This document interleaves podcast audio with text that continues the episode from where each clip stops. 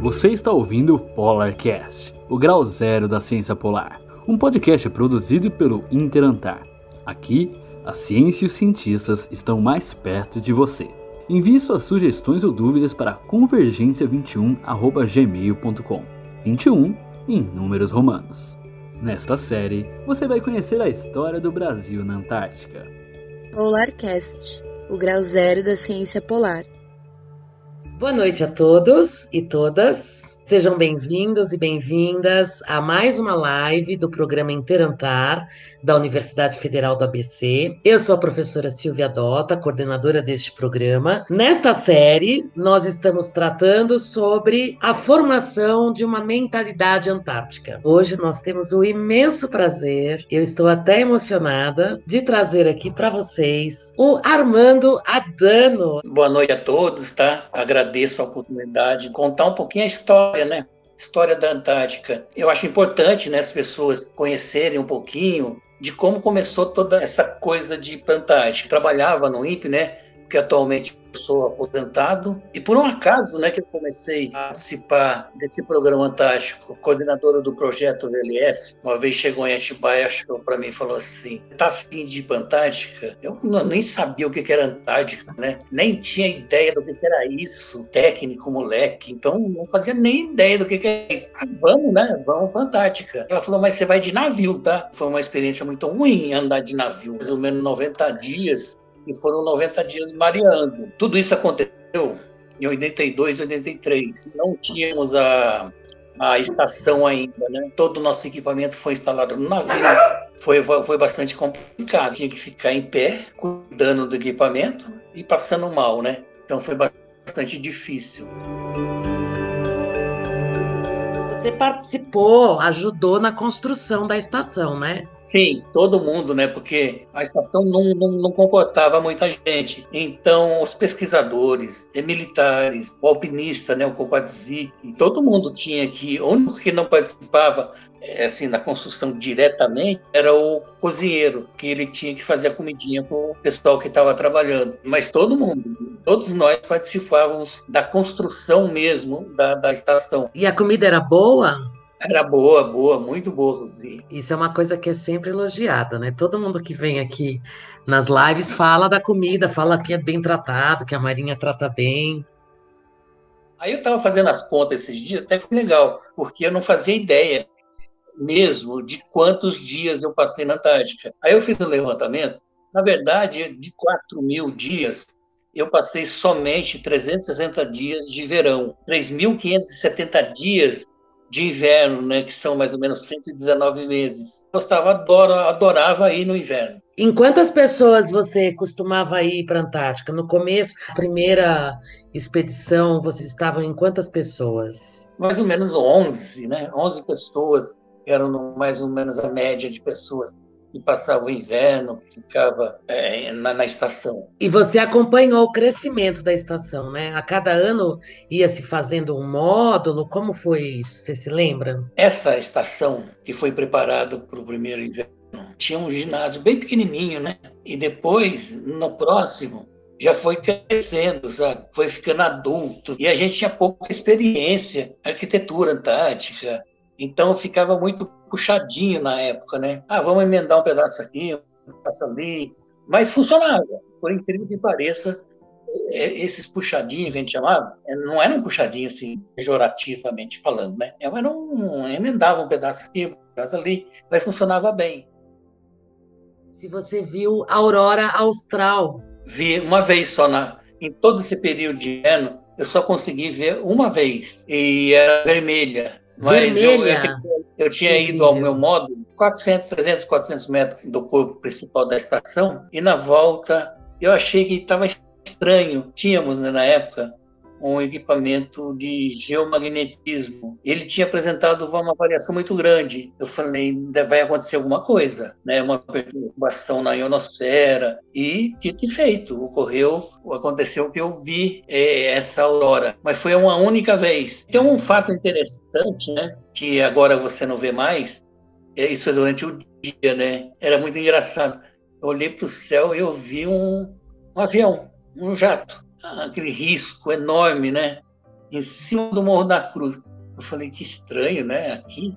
Aí depois eu vim saber que era o voo que a Argentina fazia com o Aires, Sydney, não sei aonde, na Austrália, né?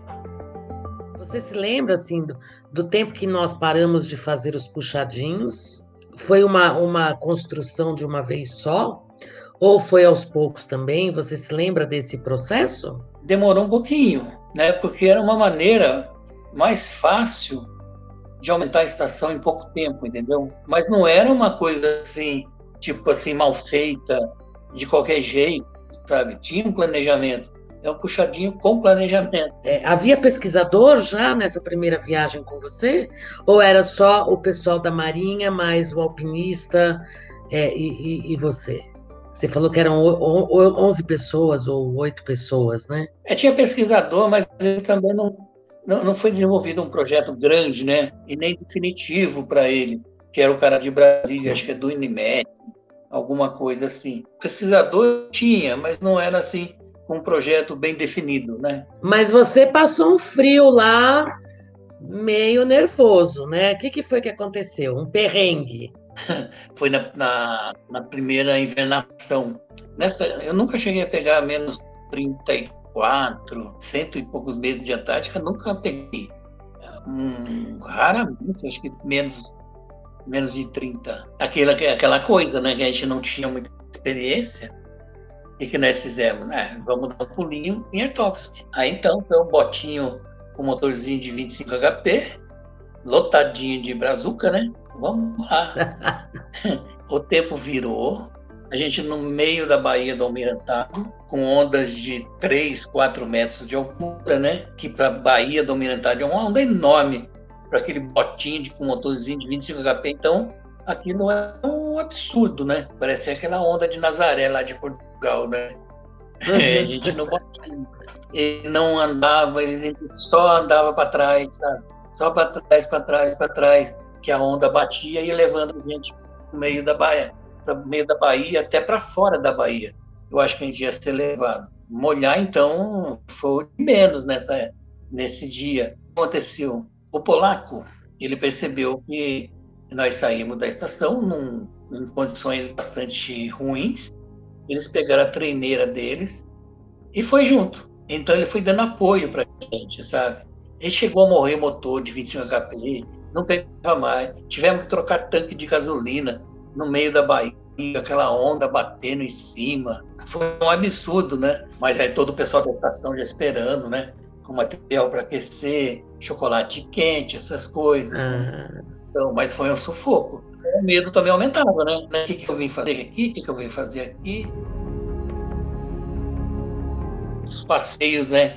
A gente sempre faz passeios de barco, de bote, né? É para dar uma. Pessoa não se estressar demais, observava o tempo, pegava, é, analisava, então, ah, hoje dá para a gente dar uma, um passeio, mas nunca saíamos é, somente com um bote, né? Sempre dois, ou na época era é, dois botes juntos, né? Para evitar qualquer tipo de, de, de acidente, ou se um outro precisar de auxílio, então a gente saía sempre em dupla. E no caminho a gente encontrava esse tipo de iceberg, né? A FAB, né? A FAB participou muito, participa até hoje, né? Do programa Antártico Brasileiro. Eles mandavam carta, é, carta que a família mandava, fruta, ovos. E ovos daqui não queimava muito, muito pouco. Eu, eu assisti essa semana a live com a professora Eli Moisés, e ele falou que mandaram não sei quantas dúzias de ovos e somente 10 quebraram. Especialista em lançamento de carga. A aérea brasileira, ela tem uma experiência, eu acho que é a Força Aérea com mais experiência. Eu acho que não sei se toda a Antártica, mas naquela região ela é imbatível nesse quesito, né, de lançamento de carga.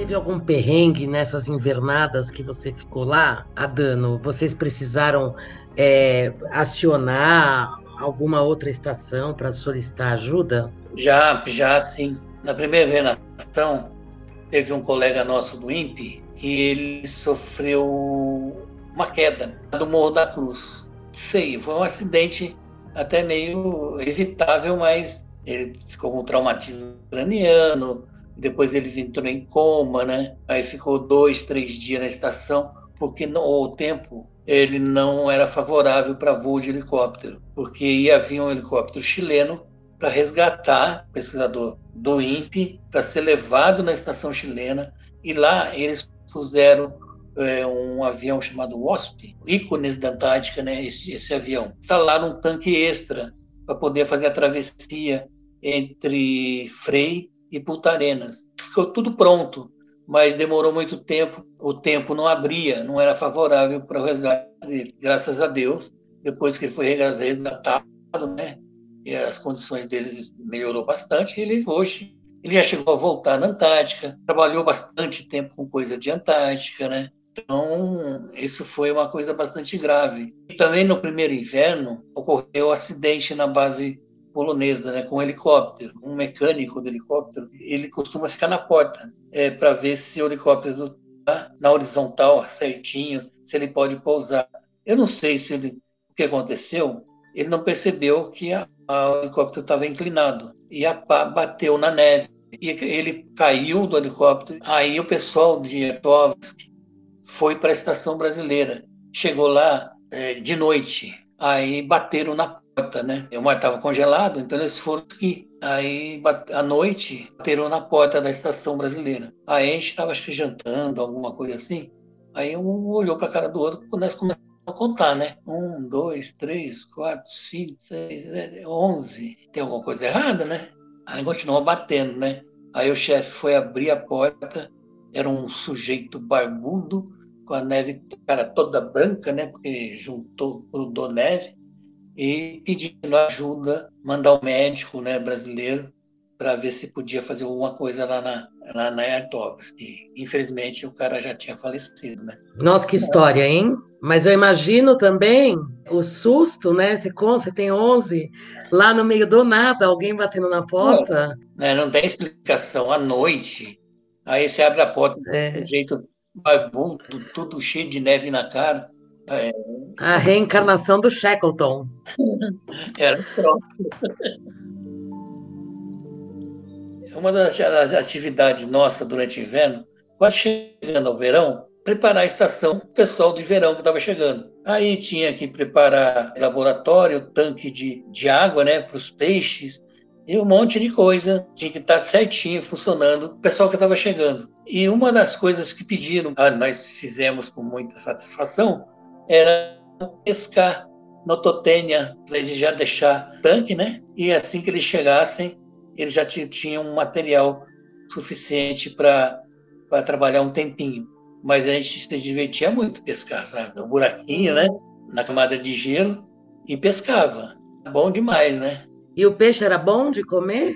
Não, nunca comi, nunca comi uma nototênia. Nós fazemos amigos, né, nessa história. Eu acho que você tem muitos amigos aí, coleciona trazidos da Antártica, né? Nossa, eu fiz muito.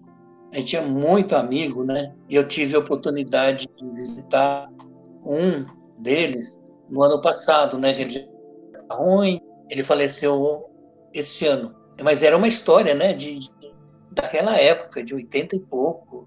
Então, fica muita coisa. E, e fica uma amizade boa, séria, né? Uhum. É alpinista, conheci bastante, até o Peter Berry, né?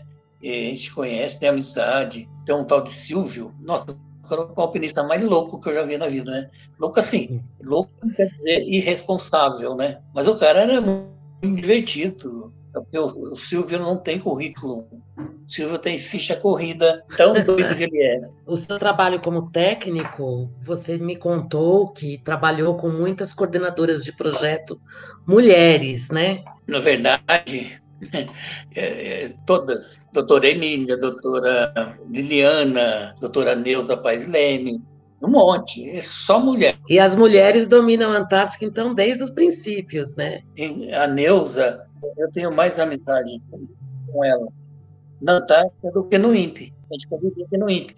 Mas na Antártica a gente se dava muito mais. É engraçado, né? Então, a, Antártica, a Antártica agrega muito. E na, na, primeira vez, nós íamos passar nove meses isolados, é, sem saber o que, que, podia acontecer. Realmente, a gente não sabia, não tinha ideia, né? Porque naquela época, quando eu fui brasileiro, eu não conhece nada de Antártica, era essa, tá? Era essa turma aí. A gente não sabia de nada. A gente foi aprendendo muito rápido, né? A Antártica exige de você se adaptar rápido também. Interessante e assustador até. Qual foi a experiência assim mais marcante? É sempre quando a gente fica só um grupo, sabe? Foi, foi, uma, foi uma coisa bem interessante. Verão, nossa, chãozão. Tem medo do quê, né?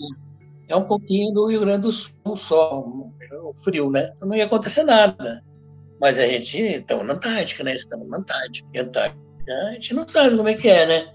Então, a gente ficava assim. Então, é, foi bastante interessante esse comecinho. Toda a despedida do navio é, é, é marcante. O tipo assim, tá indo agora só daqui nove meses. Todas as vezes que eu fui para a Antártica, todo inverno que eu fiquei, nunca deixei ficar assim, pensando em casa, né? pensando nas pessoas, que eu tinha deixado para trás, né? Ficava melancólico, 15 dias. Ah, depois passava rápido. E a coisa não, é a mais marcante para mim, assim, inexplicável. É, né? é uma questão de coincidência, talvez. Foi o dia que eu infartei. Se você imaginar o número de vezes que o navio se encontra em frente à estação, o avião Hércules está pousado na base Frei ao mesmo tempo, tinha o ano inteiro para infartar. Infartei nesse dia, dessa maneira que eu consegui ser resgatado, né? É muita sorte, tudo acontecido dessa forma, entendeu? É muita coincidência. Não é coincidência, sei lá o que. É muita coisa, né? Adano, eu quero agradecer muito a sua participação aqui, as suas histórias. Eu sei que há muitas histórias para contar, mas hoje o tempo já vai longe. Meus queridos que estão nos assistindo, mais uma vez, obrigada pela participação de todos. Então, muito obrigada, boa noite, boa noite a todos noite. e até a próxima live. Você ouviu parte de uma entrevista concedida para o canal Antártico Antártida. Assista a entrevista completa pelo YouTube. Esperamos seu contato pelo e-mail convergência21@gmail.com. Até o próximo episódio. Polarcast, o grau zero da ciência polar.